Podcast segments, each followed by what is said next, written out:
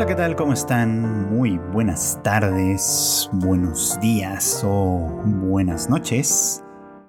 Sean siempre bienvenidos a una emisión más de Animal Divan, este podcast de Tadaima en el que su servidor Freud Chicken platica con ustedes lo que está pasando en la temporada de anime actual, es decir, la temporada de otoño de 2023.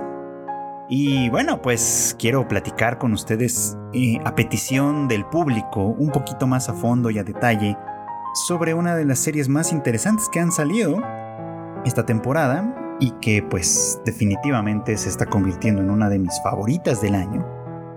Y es pues va ni más ni menos que The Apothecary Diaries o Los Diarios de la Boticaria eh, Kusuriyano Hitorigoto en japonés. y que bueno, pues ha sido una muy agradable sorpresa.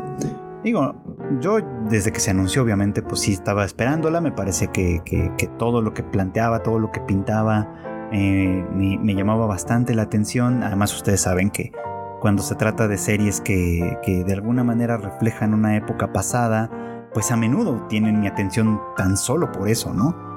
Aunque esta tiene una peculiaridad eh, particular, que es que está eh, ambientada sobre todo, ambientada más bien en, eh, pues en China, ¿no? En, algo que sería algo así como China, este, y no en Japón, ¿no? Que pues para mí es obviamente un contexto con el que mucho más fácilmente entablo conexiones y relaciones que pueden ser significativas a la hora de analizar una serie, pero que bueno, pues aquí eh, nos lleva a un contexto un poquito diferente que aunque conozco superficialmente no me es del todo ajeno, dado que pues Japón en realidad tomó un montón de aspectos de su propia cultura y de su propia estructura eh, de gobierno imperial y demás, pues precisamente de China, que fue y bueno, que todavía es este, un país con muchísima, muchísima influencia de alguna manera.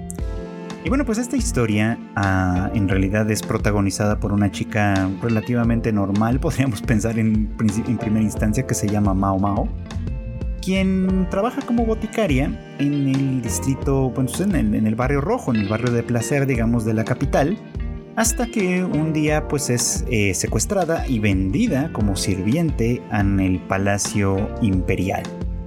Eh, bueno, pues eh, ella de una, con una mm, postura un tanto estoica, que es una de las cosas que creo que como personaje la hacen muy muy atractiva, pues acepta un poquito como ese destino y trata de pasar lo más desapercibida posible, digamos, en, en tratando de que el tiempo pase lo más rápido para ella en algún momento poder adquirir de nueva cuenta su libertad y volver a su vida de siempre. Pero pues este plan se ve frustrado en primera instancia porque eh, pues que es casi, casi apenas llegar, ella se encuentra con un incidente particular que involucra a las a dos de las de las eh, concubinas principales del emperador eh, y que podría implicar una especie de envenenamiento. Mao Mao, quien pues es una chica muy muy inteligente a pesar de que en ese momento está tratando de ocultar esos talentos como tal, pues no puede evitar eh, intentar hacer algo, aunque sea de forma anónima, lo que eventualmente termina delatándola. Y no consigue, lamentablemente, su, propósito, que era salvar la, pues, la vida, digamos, como de un pequeño, del pequeño príncipe, del, del hijo, digamos, del hijo heredero, eh, que pues era, bueno, que había sido pues procreado por el emperador con una de las concubinas pero pues consigue de alguna manera demostrar que en realidad pues no fue un asesinato como en un principio se pensaba, sino que eh, pues se trató más bien de una circunstancia completamente accidental, vamos a ponerlo en esos términos. El chiste es que pues ella, el, haber descubierto de alguna manera lo que estaba realmente sucediendo, pues la delata como esto, ¿no? Como una chica sagaz, inteligente, capaz de utilizar la lógica para, eh, pues para, resolver de alguna manera conflictos, problemas e identificar obviamente las causas secretas detrás de ciertas cosas. Y pues llama la atención de Jinshi, quien es eh, pues el, pues, digamos como un eunuco, ¿no? Es decir, un hombre a quien se le han eh, pues quitado, se le han extirpado de alguna manera los genitales y que trabaja eh, precisamente ¿no? en, el, en el palacio eh, posterior, digamos, en el, en el palacio donde habita el harem del emperador. Que esta pues era una práctica muy muy común, ¿no? este, obviamente en, algunos periodos de, de, la historia de China, en la que pues sí, ¿no? Obviamente quien, quien tiene que resguardar este lugar, los hombres que de alguna manera están a cargo de resguardar este lugar, pues eh, tienen que pasar, digamos, como por este proceso, convertirse en eunucos, este, porque solo así, de alguna manera, se puede confiar en que las concubinas, las mujeres del emperador, son solo del emperador y no, eh, pues, de alguna manera generar dudas a propósito de la filiación de los hijos que estas concubinas pudiesen estar procreando. Que ya desde ahí pues nos da un poco como una pista de muchas cosas, ¿no? O sea, de cómo de alguna manera este sistema imperial en el cual, eh, pues sí, ¿no? Quien, quien, quien ocupa el trono tiene el derecho y en cierto modo podríamos pensar que hasta el deber de mantener este harem como una eh, manifestación de su poder de su poder económico, de su poder sexual, vamos a ponerlo también, y por supuesto de su poder político, porque el harem del emperador es un sitio en el cual estas intrigas que suceden entre las distintas, distintas, eh, pues, pues, digamos como fuerzas político-económicas que, que, rodean a cualquier figura importante como lo viene a ser un emperador, pues es un lugar en donde pueden ejercer cierta influencia a través de las mujeres. Esto es algo que no desconocemos en realidad. Si ustedes vieron series como eh, Inner Chambers, que está en Netflix y de la que hablé hace no mucho eh, en este mismo podcast, o bien incluso Heike Monogatari, pues recordarán básicamente, ¿no? Cuán importante era para las familias nobles de alguna manera rodear al emperador en turno en un momento dado de mujeres que pudiesen eh, convertirse en sus favoritas, ¿no? Con quienes pudiesen en algún momento dado procrear eh, hijos varones, sobre todo, que eh, eventualmente se, se conviertan también en emperadores, ¿no?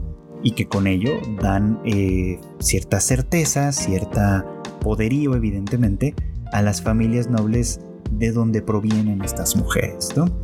Pues básicamente esos, eh, esos arreglos que podemos ver representados en estas otras series de anime que, que ya les he mencionado, pues de alguna manera fueron eh, influidas eh, este, pues básicamente por la estructura de China, ¿no? por la estructura del imperio chino, que aquí en esta serie aparece pues así, así representado. ¿no? Y bueno, Mao Mao no es obviamente ninguna concubina, ni mucho menos, ni pareciera que vaya a convertirse en ello, por lo menos no de momento. Ella entra como una sirvienta, pero una vez que descubre que, eh, bueno, pues básicamente que lo que estaba enfermando al hijo del emperador y a su concubina Lihua, una, una de las cuatro principales, no era un envenenamiento malicioso como tal, sino un maquillaje eh, que pues, básicamente el contacto con, esta sustancia producía una enfermedad que eventualmente fue lo que se llevó la vida del, pequeño, pues, del pequeño príncipe, es lo que a ella le da también pues, la posibilidad de colocarse en una posición completamente diferente, ¿no? Pasa de ser una sirvienta anónima entre pues probablemente decenas o tal vez cientos de, de sirvientas más, a convertirse en una dama de compañía para una de las, eh, pues de, las, de las consortes principales, para Yokuyo, ¿no? quien la toma bajo su, bajo su cuidado, la, le, encomienda, digamos, ¿no? el trabajo, o se le encomienda, pues más bien el trabajo de convertirse en su catadora, es decir, la persona que eh, está encargada de probar sus alimentos para asegurarse de que no estén envenenados y que, bueno, pues a partir de ahí entabla una relación muy especial tanto con esta concubina como con el propio Jinshi, ¿no? Que, en un momento dado la va tomando como su, pues como una especie de aliada incómoda, digamos, ¿no? Alguien tan sagaz y tan inteligente eh, que le permite en cierto modo a Jinshi eh, penetrar en los más profundos y oscuros secretos del palacio, ¿no? Porque claro, ¿no? En un primer momento podríamos pensar, nadie se fijaría en esta chica que de alguna manera no llama mucho la atención, ¿no? Que parece un poquito fea, que es más bien este del que, que no tiene nada, digamos, como en su aspecto corporal que la haga verse atractiva o interesante para los hombres, ni, mucho menos, o porque por supuesto no puede competir de ninguna manera con, las, con el resto de las concubinas, ni siquiera con las de menor categoría, pero que pues para alguien que es capaz de darse cuenta del valor de una persona más allá de todo esto, pues evidentemente tiene un valor inconmensurable y este es el caso de Jinshi, ¿no? Quien al identificarla evidentemente como una persona que va más allá de esto, pues sí, la convierte eh, un poco como a regañadientes en una aliada importante a través de la cual va a ir descubriendo un poquito, digamos, de lo que va pasando en el trasfondo. Y es que este trasfondo es bien interesante. Porque, pues decíamos ya, ¿no? Hay cuatro concubinas principales, hay varias más que, que básicamente no aparecen mencionadas casi, pero que todas a final de cuentas forman parte de este mismo sistema, ¿no? Un sistema, repito, en el que la influencia que estas mujeres pueden ejercer sobre eh, quien ostenta de alguna manera la corona en este, en, este entramado, pues es sumamente importante, ¿no?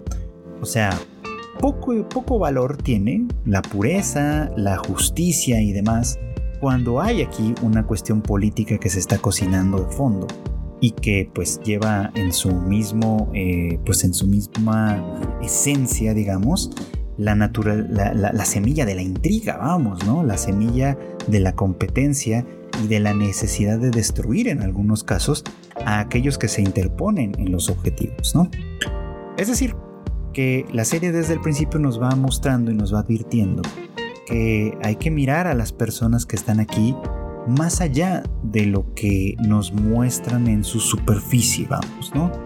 Porque, porque pues esto también es muy muy interesante, ¿no? Un mundo como este que se describe a través de esta serie es un mundo sumamente formalizado, digamos, ¿no? Donde cada quien tiene un papel, cada quien tiene un lugar, cada quien tiene un espacio en cierta jerarquía, por supuesto, ¿no? Y por lo tanto pareciera que los movimientos que pueden hacer son meramente eh, eh, eh, representaciones, casi como de marioneta, vamos, ¿no? Este, en función del lugar en el que, del lugar, del lugar que ocupan. Porque claro, ¿no? estar dentro de una jerarquía, dentro de un orden tan específico como el de este harem, como el de esta estructura imperial, digamos, ¿no? implica obviamente ciertos límites, ciertos alcances y pues y, obviamente ciertas ciertos manerismos y ciertas, y, ciertas cosas, pues, que se tienen que representar sí o sí. O sea, las personas que están ocupando estas posiciones, puede ser que obtengan de ellos muchos beneficios, pueden ser que obtengan de ello muchos, muchas prebendas, vamos, pero no necesariamente les concede de alguna manera libertad. Que es uno de los temas que va de fondo un poco aquí, ¿no? Que realmente ninguna de las personas que están aquí dentro pueden considerarse como tal libres, ¿no? Sino que más bien son presas, son como como pajarillos enjaulados, digamos, ¿no? De este sistema que poco a poco puede ir ocasionando una enorme serie de problemas y que además pues puede ir degradando, eh, erosionando quizá, pues la, vida misma de las personas implicadas, ¿no?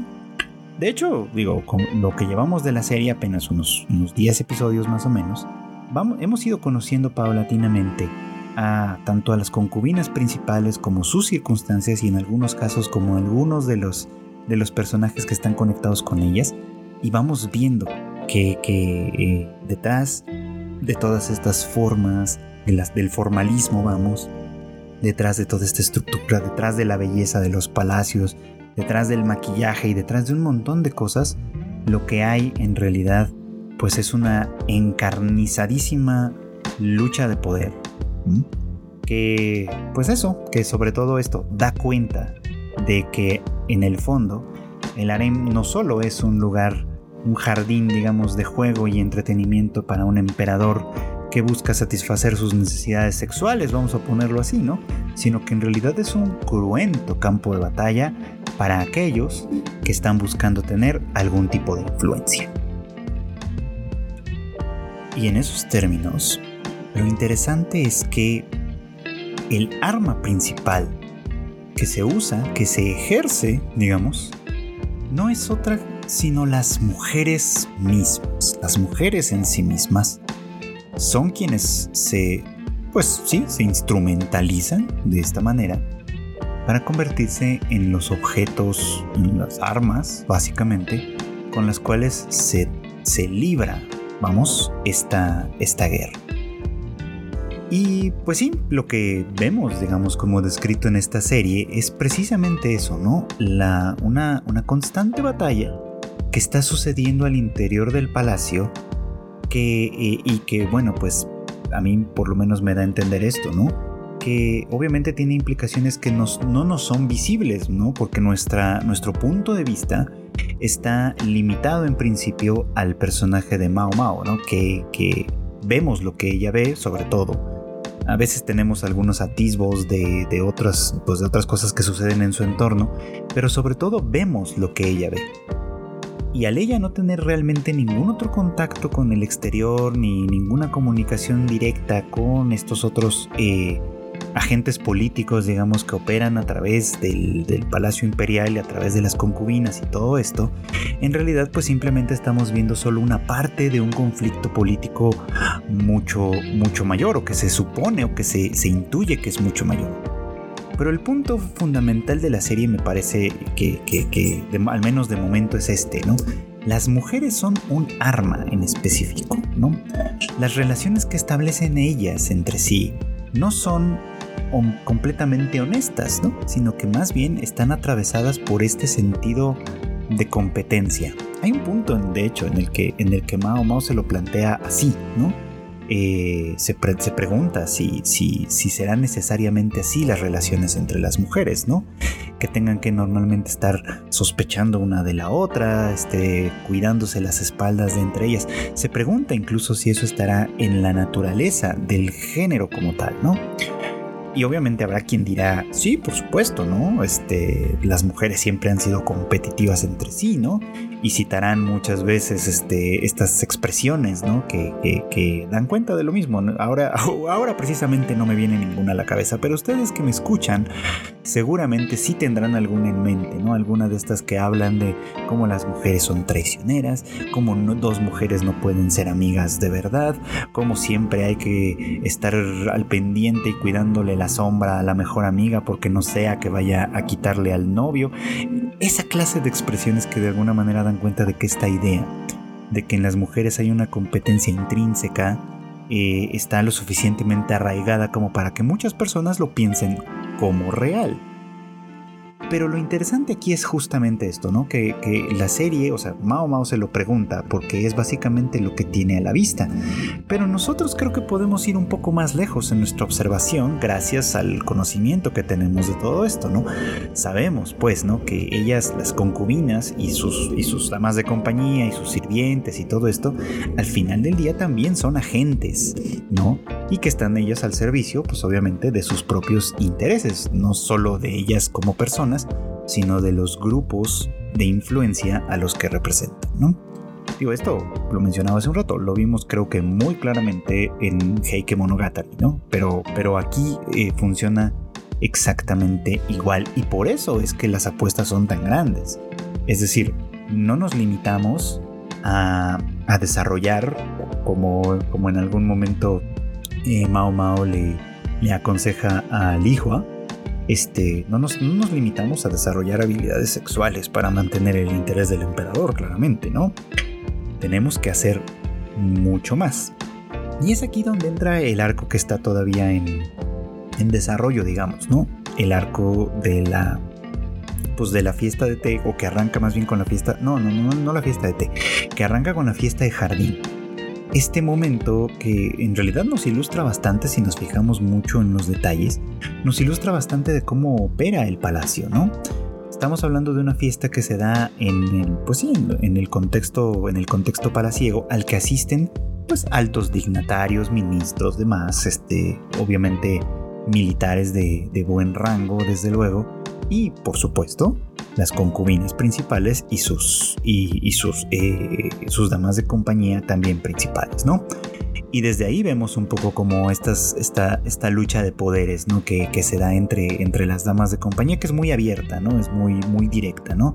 Diciéndose de cosas, molestándose, criticándose por los atuendos que llevan, incluso por las sugerencias que, que les hacen a sus respectivas protegidas, ¿no? Que en un momento dado tienen que estar presentes como acompañantes oficiales o extraoficiales más o menos del emperador. Esto pero que además obviamente pues tienen que destacar en su propia, en su propia justicia sin necesariamente ser groseras y estas cosas que de alguna manera a mí, a mí siempre me cuesta un poquito como de trabajo entender, pero que ahí resultan como muy evidentes, ¿no? Y como Mao Mao observa, ¿no? De alguna forma, este, pues eh, las cuatro concubinas principales obviamente tratan de hacerlo lo mejor posible, pero destaca ahí el caso, el caso de Rishu, de que quien es, ya lo mencionábamos hace un rato, ¿no? Una de la, más joven, digamos, de las, de las concubinas principales. Tiene solo 14 años, nos vamos enterando después. Y su posición es más bien complicada. Porque eh, ella es una concubina que, insisto, ¿no? estos temas son muy, muy, muy, muy grotescos de pronto si lo piensan bien, pero bueno, ella era la concubina del emperador anterior, cuando tenía alrededor de 9 años de edad. Eh, y a la muerte del emperador anterior, sale del, digamos, como del harem para luego regresar como concubina del emperador actual, es decir, el hijo del emperador anterior, de quien, de quien ella fue originalmente concubina. Y pues esto la pone en una, en una posición compleja, porque originalmente fue, por así decir, una especie de suegra de la concubina Aduo, que es la concubina de mayor edad, tiene en este punto 35 años de edad, se nos dice. Es decir, le lleva prácticamente 20 años, de, tiene 20 años de diferencia. Y Aduo fue la concubina original del actual emperador, es decir, cuando él todavía no era un emperador, sino un príncipe. Aduo era su concubina, con ella tuvo un bebé que se nos dice lamentablemente perdió la vida esto, y, bueno, pues ha sido alguien cercana al emperador actual, ¿no? Desde mucho tiempo atrás. Y bueno, ahora el regreso de Rishu al, al pues al Palacio Imperial, obviamente pone las condiciones, las circunstancias en condiciones muy complicadas desde cierto punto de vista, ¿no? Tal vez la serie podría darnos un poco más de detalles en ese sentido, insisto, tal vez no lo pueda hacer realmente por la decisión eh, narrativa, digamos, de que sea Mao Mao quien nos, quien nos cuente la historia y, que veamos esto a través de sus ojos. Pero, eh, pero sí es interesante cómo de alguna manera las posiciones que ocupan estas dos mujeres, ¿no? En un momento dado, pues sí las ponen de entrada en una especie como de conflicto, ¿no? Y por ahí hay el rumor, ¿no? De que, eh, pues de que una de las, o sea, de que al llegar una, una nueva concubina, una probable nueva concubina importante, pues desplace a alguna de las, de, las cuatro concubinas eh, eh, importantes, digamos, ¿no? Y obviamente, pues se dice, ¿no? Quienes están en mayor riesgo, pues son precisamente estas dos, ¿no? A dúo, porque pues es una concubina de mayor edad, ¿no? Y en un lugar donde obviamente se aprecia la juventud y la belleza. Bueno, belleza tiene, pero, pero la edad, obviamente, pues ya puede convertirse en un, pues en un impedimento mayor desde varios puntos de vista, ¿no? Y pues la salida del harem pues puede significar muchas cosas, ¿no? Mm, mm, puede tal vez significar un matrimonio este, bien, bien posicionado, tal vez no, dada su edad, entonces es un poquito un asunto complicado, ¿no?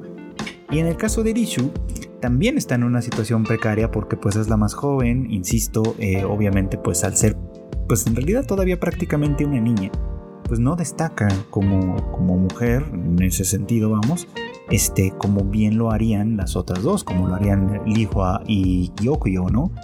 Entonces, eh, pues sí, creo que el, juicio que, se hace de que por lo menos de que si alguna concubina está en peligro, digamos, como de ser, eh, pues eventualmente eh, degradada, digamos, pues es alguna de ellas dos. Por lo cual se entendería, por supuesto, ¿no? Que haya una batalla abierta, digamos, sino entre ellas directamente, este, sí, cuando menos entre los grupos de interés que están representados de alguna forma por ellas, ¿no? Y es ahí donde obviamente el, tema de las damas de compañía se vuelve muy muy importante, porque, insisto, de nueva cuenta, ellas también son agentes, ¿no? Y pues por ahí está la duda de si, de si una, una persona como profundamente involucrada en, en, varios de los incidentes que nos ha tocado presenciar en la serie, no sería precisamente la dama de compañía principal de Aduo, ¿no? Que ha estado ahí y, quien obviamente pues parece ser al menos hasta ahorita parece ser que está lo suficientemente involucrada en este asunto, incluso en el intento de asesinato en contra de Lisu, ¿no? Este, a través de, pues sí, a través de la comida y valiéndose o aprovechándose, pues de su peculiar circunstancia, ¿no? En la que, para empezar, pues sufre de alergias, que es algo que, que, que Mao Mao logra diagnosticar de una manera muy, pues muy sencilla, digamos, ¿no? Pero también lo suficientemente clara como para que se entienda cuál es verdaderamente su posición y que, eh, bueno, pues se encuentra en realidad bastante aislada, dado que las damas de compañía que están a su disposición realmente parece que no le son leales del todo, sino que más bien están buscando su, propia, su propio beneficio personal a través de aprovecharse de la ingenuidad de esta chica que, pues para bien y para mal, se encuentra en una posición muy, muy compleja, como ya platicábamos hace, pues hace unos minutos, ¿no? Entonces, todo esto, ¿no? Todo esto que de alguna manera eh, se nos va planteando de una forma paulatina, sí, bastante, bastante clarividosa, claridosa en, el sentido de que eh, al irse nos revelando de alguna manera los, manejos políticos y demás del palacio, vamos entendiendo por qué eh, personas o porque estas personas podrían llegar a estar en conflicto entre sí, ¿no? Por eso no me extraña que al final del, episodio más reciente Mao Mao haya eh, pues pedido, ¿no? Le, haya pedido a Gao Shun conocer más sobre la historia del palacio, porque para entender, ahora sí, que las motivaciones detrás de un intento de asesinato y de varios, además, este, incidentes del, estilo en, en, el tiempo que Mao Mao lleva trabajando en el, en el palacio, eh, pues creo que hace, hace bien en, sospechar que hay que entender cuál es el trasfondo detrás de cada una de estas personajes, de estas chicas, ¿no? Eh, ahora sí que para, para poder eh, identificar los móviles posibles, ¿no? ¿Quién podría tener razones suficientes como para poner en riesgo la vida de una, pues de una concubina tan importante, incluso considerando que eh, la propia vida está en riesgo, ¿no? Porque obviamente pues no asesinar a una concubina imperial pues ciertamente es un crimen muy muy grande. Si se comete por lealtad a alguien más no importa en realidad, ¿no? Porque, o sea, y, supongo yo que cualquier persona que se involucre en un asunto tan escabroso y feo, pues medio que entiende, ¿no? Que ese es uno de los resultados posibles y probablemente lo acepta como un como una eh, como un destino inexorable siempre y cuando esto resulte en beneficio para la persona que está protegiendo o para el grupo que está defendiendo. Es un asunto complejísimo si lo piensan bien, como suele ser este asunto de las relaciones políticas, desde luego, ¿no? En la cual atravesar todas sus como sus capas no es tan sencillo. Eso es lo que hace en buena medida que esta serie sea tan interesante, ¿no? Que, a través de, de, los ojos de Mao Mao podemos apreciar un poco lo retorcido que hay detrás de este sistema, ¿no? Que, eh, que, bueno, que, incluso puede, puede llevar de, como uno de sus muchos costos la vida misma de otras personas. Y aquí hay un asunto paradójico interesante. Cuando tocamos este tema de la vida de otras personas, la vida de las personas mismas, tal vez lo pensamos desde nuestro tiempo presente, ¿no? En el, que eh, hablar de la vida de otros y del valor de la vida de otros es como se da como por descontado que es uno de los valores máximos, ¿no? Si entendemos la vida como un valor mismo, como un valor por sí mismo, ¿no? Pues sí, efectivamente, ¿no? Tenemos que entenderlo como un valor máximo. Pero Mao Mao sabe, y también nos lo hace saber a nosotros a través de sus reflexiones, que en el mundo en el que ella vive esto no es así.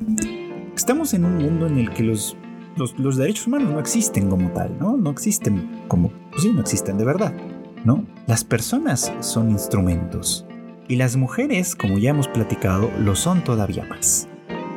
Mao Mao hace una comparación bien interesante en este momento en el que, que, que, casi funge un poquito como un paréntesis, pero que creo que va a tener implicaciones distintas, ¿no?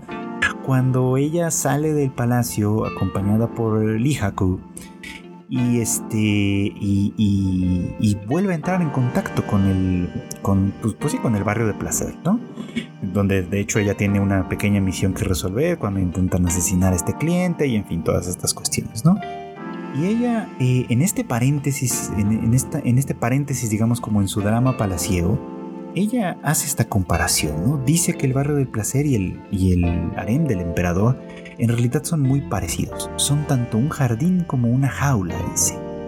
Un jardín, claro, ¿no? Porque es el lugar donde, donde las, pues sí, las, las flores más bellas florecen, vamos a, a decirlo así, por supuesto, ¿no?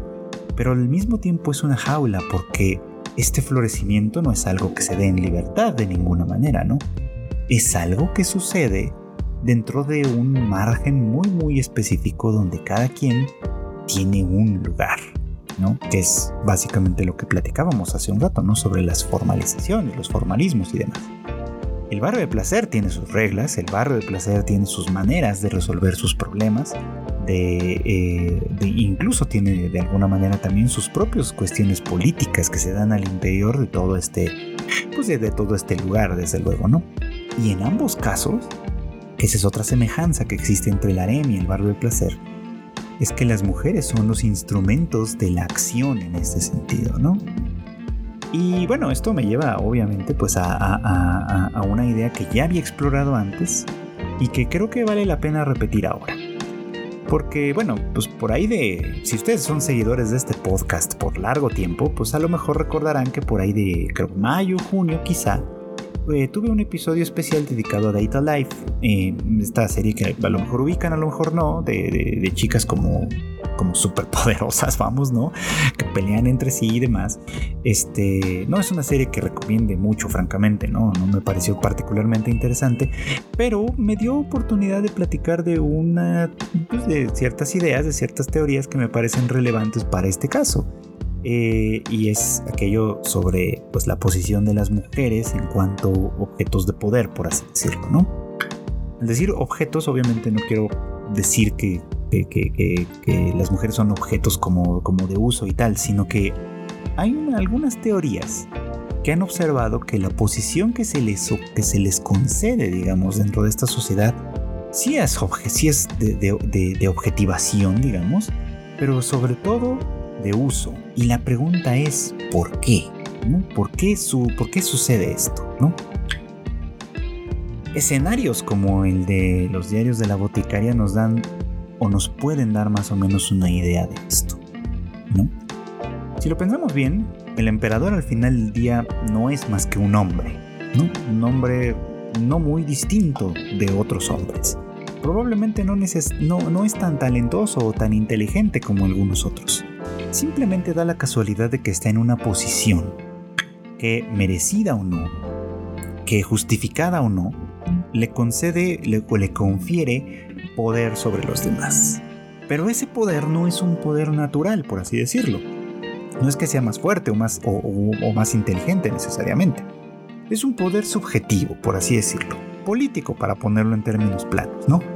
Nace de la institución que representa, nace del lugar que ocupa en esta jerarquía y se sostiene gracias a que todos los demás que forman parte del séquito de la corte, digamos, están de acuerdo en que así tiene que ser. Y lo sostienen de ciertas maneras. No necesariamente, insisto, quiere decir que estén de acuerdo con esto, ni que funcione de, de, como una máquina bien aceitada, para nada, ¿no? En realidad, las reglas se establecen como una manera de mantener bajo control las circunstancias, los, recursos y todo lo que. y las alianzas, pues, y todo lo que importa para ejercer el gobierno, pero al mismo tiempo ofrecen para aquellos que son más sagaces la posibilidad de modificar o de abrir el espacio, de acomodar el sistema de tal forma que resulte, eh, pues sí, ya decíamos hace un rato, conveniente para los propios fines, ¿no? Entonces, para eso es que hay que dotar a esta figura de poder de ciertas cosas que son atávicas de alguna manera, es decir, que le, que le decoran, que le adornan, que eh, le permiten mostrar y manifestar el gran poder que tiene y la gran influencia y el gran, y pues sí, todo lo, todo, toda esta grandiosidad de alguna forma que debe ostentar. Y, el harem es una de esas herramientas, básicamente. ¿Por qué? Pues obviamente, ¿no? Porque los palacios son gigantescos, por supuesto, ¿no? Están bien resguardados. eh, con guardias de noche y de día, con muros altísimos, con fosas de agua, por supuesto, que hacen difícil el acceso a cualquier persona que no esté autorizada, ¿no? Y además, eh, dentro de él, así como, como existe el barrio de placer, digamos, dentro del Palacio Imperial hay un espacio secreto, un jardín secreto que es propiedad del emperador, donde las mujeres más bellas, ¿no? Son prácticamente una propiedad más. Entonces, desde ese punto de vista, evidentemente, ¿quién podría dudar de que la figura imperial, ¿no? Tiene todo el poder que dice, que dice tener.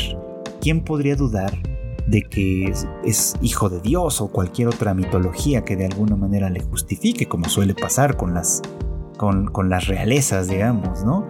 ¿Quién podría dudar básicamente de que se trata de una persona formidable, impresionante, prácticamente sobrehumana, si tiene a su lado todo esto? Todo esto que de alguna manera da cuenta de su gran poderío, básicamente, ¿no? Porque eso es la, esa es la parte, ¿no? O sea, los palacios se construyen, las familias se desarrollan, las mujeres bellas pues básicamente nacen de la unión de un hombre y una mujer y todas estas cosas que ya sabemos, pero a final de cuentas todo eso se pone al servicio de una sola persona que representa una institución simplemente con este propósito, el propósito de dar cuenta de su poder. Porque su poder no es real, insisto, ¿no? Su poder es político. Y ese poder político solo puede existir si todos de alguna manera lo reconocemos. Y la única manera de reconocerlo, o una de las maneras más importantes para lograr ese reconocimiento, es esto, ¿no? Todo lo que de alguna manera le adorna. Y el harem es uno de esos, de esos elementos, por supuesto, ¿no? Y es ahí donde, insisto, las mujeres se convierten en este tipo de objeto. La teoría a la que hice referencia cuando hablé de Data Life es una propuesta sobre todo por el psicoanalista francés Jacques Lacan, que eh, pues él decía, ¿no? O sea, eh, hablaba un poquito como de los hombres en términos de poder y, decía simbólicamente hablando, ¿no? El, poder del hombre es, es, el falo, ¿no? El falo entendido pues obviamente así como el miembro viril como tal, ¿no? Pero Lacan hablaba en términos no necesariamente concretos, sino más bien simbólicos. Este simbolismo, digamos, no se refería obviamente al miembro viril per se, digamos, ¿no? Sino a aquello que de alguna manera también le confería poder. Y obviamente, pues sí, ¿no? Lo que, lo que importa no es tener un miembro viril lo suficientemente importante o formidable, sino la función que tenga. Por eso es que es importante, desde ese punto de vista, pues el tema de las mujeres, ¿no? Porque las mujeres se convierten en instrumentos para dotar de poder a ese, a ese miembro, vamos a ponerlo en esos términos un tantito crudos, ¿no? El poder surge a partir de. Ajá. No por sí solo, porque eh, por eso Lacan lo utiliza, me parece de una manera muy inteligente como, un representa, como una representación del poder. Porque por sí mismo no sirve de nada en realidad. Es más, si lo pensamos bien, por sí mismo es incluso una parte vulnerable de cualquier individuo. Pero cuando se coloca en una posición de poder, entonces se vuelve un asunto importante, claramente. Y la única manera de dar cuenta, de de alguna manera hacer esa representación de poder, es a través de medios indirectos que lo representen como algo poderoso. Por eso los harems tienen ese atractivo desde ese punto de vista, ¿no? Porque permiten que creas, que, se cree la fantasía, vamos, de un hombre formidable, poderoso, fuerte, ¿no? Que, eh, cuyo poderío, de alguna manera, puede incluso dominar, porque no estamos hablando de satisfacción, sino de dominación a las mujeres. Lacan hacía este, este, este argumento para decir algo muy interesante después. Y es que decía, claro, porque al final de cuentas el falo, es decir, este símbolo de poder masculino, no es algo que se es, es algo que se tiene. O sea, no es, este poder no es algo real del propio, del propio individuo, es algo que, que obtiene de otro lugar y que al tenerlo es entonces lo que le confiere poder. Entonces ahí es donde, donde el brinco directo básicamente es esto, ¿no? Las mujeres son ese poder. Las mujeres son el poder de verdad.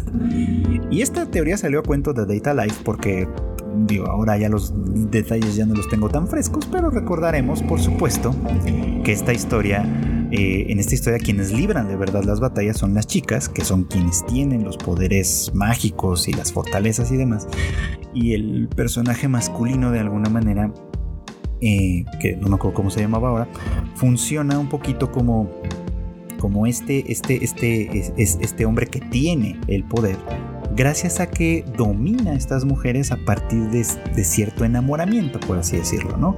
¿Qué digo? Es un tópico recurrentísimo en todas las series de tipo harem, ¿no? Donde varias chicas, por la razón que sea, se enamoran o se, o se, fijan a la figura de un solo tipo, ¿no? Y el tipo de alguna manera también adquiere a través de eso, pues un, un carisma, un cariz que no tendría de otra manera, básicamente, ¿no?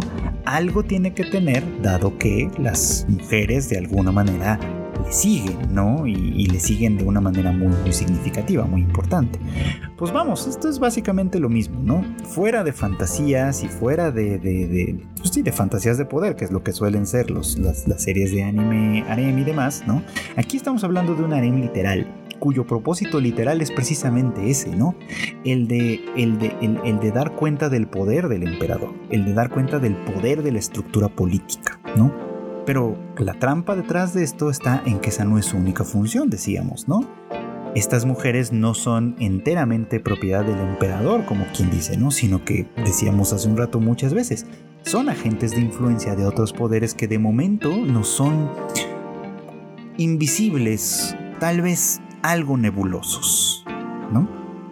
Y aquí lo estamos viendo, ¿no? Estamos viendo cómo, al ir desenredando la madeja del misterio que involucra un intento de asesinato y varios otros incidentes bastante graves al interior del harem que en realidad podrían horrorizar a cualquiera, ¿no? Lo que estamos viendo son simplemente las escaramuzas, ¿no? Que se dan entre estos grupos de influencia donde lo importante es colocarse en una posición tal en la cual eh, una mujer instrumentalizada de esta manera tiene que ser aquella que dote de poder específico, dote de fuerza especial al emperador. La concubina Lihua lo pudo haber sido, dado que ella tuvo a un bebé varón, que es básicamente la aspiración de, cualquiera de ellas, ¿no?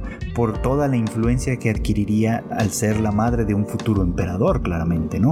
y por eso era tan grave el asunto de su enfermedad y su eventual muerte, ¿no? porque de demostrarse o de poder aceptarse la idea de que había sido envenenado y asesinado por otra concubina, obviamente pues este entraría sería perfectamente lógico sería, perfectamente razonable para esta para esta lógica de pensamiento este en la que obviamente están en, están en competencia no en la que obviamente están buscando esa posición ideal esa posición de poder básicamente no porque insisto, no es que el emperador la tenga como tal, ¿no? Sino que se le va a dotar de ese poder en el momento mismo en el que tenga un heredero también, ¿no? Un heredero que continúe con con la influencia de su dinastía. Por eso era tan importante en ese momento y por eso es tan importante todavía lo que sigue sucediendo, ¿no? Porque si bien Yokuyo pues ahora es madre de una pequeña niña, pues lo cierto es que este, sigue siendo una de las favoritas en virtud de su belleza y gracia, pero es una posición endeble mientras no pueda dar el fruto que se, que se espera de ella, ¿no? Lo mismo para Lihua, y, por supuesto las dos que ya mencioné que están en mucho mayor riesgo desde ese punto de vista, es decir, la concubina Adu y Rishu, ¿no? Que están en los dos extremos distintos de la edad y que por supuesto este, están en, posiciones bastante endebles desde ciertos puntos de vista. Ese misterio todavía está por develársenos. Tal vez este episodio de podcast salió un poquito tempranamente, ¿no? Tal vez este, de haber salido después podríamos haber hablado también de cómo se resuelve ese misterio y tal. Pero a mí me parecía más importante, o me ha parecido más importante, tocar este tema desde este otro lugar. Desde cómo mm, aquí en este campo de batalla particular, las mujeres son un arma porque las mujeres son, al final de cuentas, quienes ostentan el poder de verdad, por así decirlo, ¿no? Porque su poder de influencia, porque su poder de seducción, porque su poder de procreación, porque su poder, bueno, todo digamos como este, este, esta parte que, que es propia de sus corporalidades, vamos a ponerlo en esos términos, ¿no? Tiene importancia por cómo la estructura política se ha constituido en torno a ello, ¿no? tiene esta importancia en tanto, su, en tanto la posición jerárquica de la que hablamos hace un rato, tiene esta importancia en tanto la, la, dotación de, atavismos, digamos, que también le, le conceden a la figura del emperador, ¿no? Tienen obviamente este poder en cuanto a que representan además, ¿no? La influencia de grupos de interés, de familias y demás que están detrás de todo esto. En fin, hay como, como muchas cosas que se juegan aquí, Pero que, interesantemente. Y paradójicamente. Dan cuenta de la importantísima posición de las mujeres. Mao Mao hace una observación ahí muy interesante, ¿no? Dice muchas veces que la vida de la gente que está en el palacio de alguna manera pues es desechable, ¿no? El emperador puede en cualquier momento deshacerse de cualquiera de estas personas y nadie volvería a darles, eh, volvería a, fijarse en ellas, básicamente, ¿no? Nadie les prestaría atención. Es más, incluso Mao Mao se lo dice muy claramente a Jinchi, ¿no? Cuando habla de la posibilidad de que ella tenga que ser ejecutada en algún momento, ¿no? Sino que diciendo que pues la vida de ella es a final de cuentas prescindible como tal, ¿no? Y que si ella comete algún error, pues eh, muy probablemente él tendrá que tomar eh, la, decisión, básicamente, de ejecutarla y ella no podrá quejarse, no podrá decir absolutamente nada, porque sabe que su vida personal individual es completamente prescindible. Y lo mismo pasa en realidad con, o podría pasar en realidad con todas las otras personas, incluidas las concubinas principales. Porque no es que ellas sean poderosas por sí solas, como como, individuos, vamos, ¿no? El poder que les, del que yo estoy hablando es un poder que tiene, que, va más vinculado como al, al, género en sí, en este caso. Este, es decir, a las mujeres en sí, en este, este caso en particular. Y no tanto. A los individuos como tal, ¿no? Porque, pues, lo hemos visto, ¿no? Digamos, este, las familias que, de alguna manera son las familias nobles que de alguna manera aspiran al poder, aspiran a, acercarse al trono, aspiran a todas esta clase de cosas, ¿no?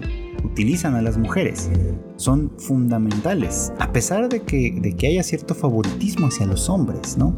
De que ellos son quienes sustentan los puestos, quienes de alguna manera eh, heredan las propiedades y de toda esta clase de cosas, son al final del día las mujeres las que importan porque sin ellas no se puede hacer absolutamente nada. Entonces se producen y se reproducen y de todas maneras tienen cierto poder a partir de eso, no como individuos, insisto, sino por todo lo que pueden representar en virtud de su género y de su sexo. Entonces, son prescindibles a nivel individual, sí, como bien observa Mao Mao, y cuando lo dice muy, de una manera muy descarnada, ¿no? Una flor que no da frutos, pues es desechable, ¿no? Es algo que de alguna manera se tiene que, se, le tiene que deshacer de ellas, ¿no? Por supuesto. Pero, pero a un nivel un poquito más allá, un poquito más a profundidad, digamos, ¿no? Esto no resulta tan cierto. A ese nivel, básicamente, el poder individual desluce frente al poder, digamos en este caso, de todo lo que puede llegar a representar el género. Creo que un fondo de la historia va por ahí. O sea, obviamente todo esto es súper cuestionable, todo esto puede ser muy muy debatible en distintos niveles y espero haberme explicado bien, pero si no, estoy dispuesto a tratar de clarificar cuando, si, hay por ahí alguna pregunta que algún amable escucha me quiera hacer. Pero creo que de fondo la idea básicamente es esta, ¿no? Que, esta, esta, posición paradójica que Mao Mao observa, ¿no? En que las mujeres son instrumentos esenciales, digamos, en estas grandes luchas de poder y al mismo tiempo al nivel individual son desechables da cuenta un poquito como de esta situación paradójica que resulta en esta, pues en esta cruenta batalla de política, digamos, que en este caso en particular, el de los diarios de la boticaria, está atravesada por, las, por cuestiones de género y de sexo de una manera muy, muy importante que no podemos olvidar.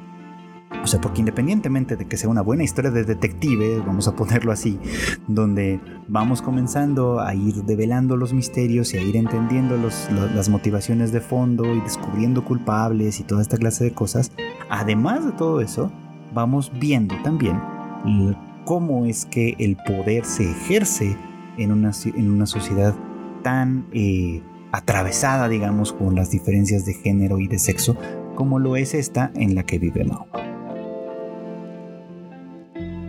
Y bueno, pues esto fue todo por hoy. Gracias como siempre por acompañarme en el anime al diván. Ya saben ustedes que este podcast lo tenemos disponible todos los miércoles en algún momento del día. Lo, lo podrán encontrar por supuesto en su plataforma de podcast y música favorita, ya sea Spotify, Apple Podcast, Amazon Podcast o la que ustedes quieran.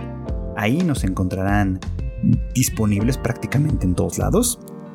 Y, bueno, pues este, simplemente espérenlo, suscríbanse, denle buenas calificaciones, compártanlo con los demás, por supuesto, si les interesó. Y vamos a seguir platicando sobre estas cosas porque me parece que es de verdad, de verdad interesante. Eh, además de esto, pues obviamente quiero recordarles que en Tadaima tenemos más contenido para ustedes. Tenemos el Tadaima Live que hacemos todo el equipo en punto de las 8 de la noche, perdón, de las 9 de la noche, los jueves, a través de nuestros canales en YouTube, en Twitch y en Facebook. Esperemos que los otros podcasts también ya se den la oportunidad de regresar, pero mientras lo hacen, no quiero olvidar recordarles que, sonó extraña la frase, ¿no? No quiero olvidar recordarles que eh, el 28 de diciembre en, México y Chile se estrena la película de Godzilla Minus One. Eh, para el momento en el que este podcast salga, bueno, salga al aire, ya van a estar disponibles las preventas, así que pues dense una vueltecita por, por, la, por, por, Cinépolis, este, para averiguar básicamente si en qué cines, en qué horarios, etcétera, y puedan ir reservando sus entradas para esta película que está muy chida, que está muy interesante, que les recomiendo mucho, muy personalmente. No se olviden además de que en Tadaima tenemos también las noticias más importantes en tadaima.com.mx y en nuestras redes sociales arroba tadaimamx. A mí personalmente me encuentran como arroba chicken en prácticamente todas partes y pues insisto, ¿no? Les invito a que platiquemos un poco más, a que, si hay alguna cosa que no quedó clara, alguna duda, alguna, algunas cosas en las que tal vez no estén de acuerdo conmigo, lo que sea, lo platiquemos porque para eso estamos y pues Siempre quiero agradecerles, por supuesto, su preferencia, su escucha, sus recomendaciones, sus palomitas, sus, sus, eh, sus buenas calificaciones, en fin, todo lo que hacen para que este podcast llegue a más gente. Gracias de nueva cuenta y pues no queda más que desearles que pasen buenas noches, buenas tardes o buenos días.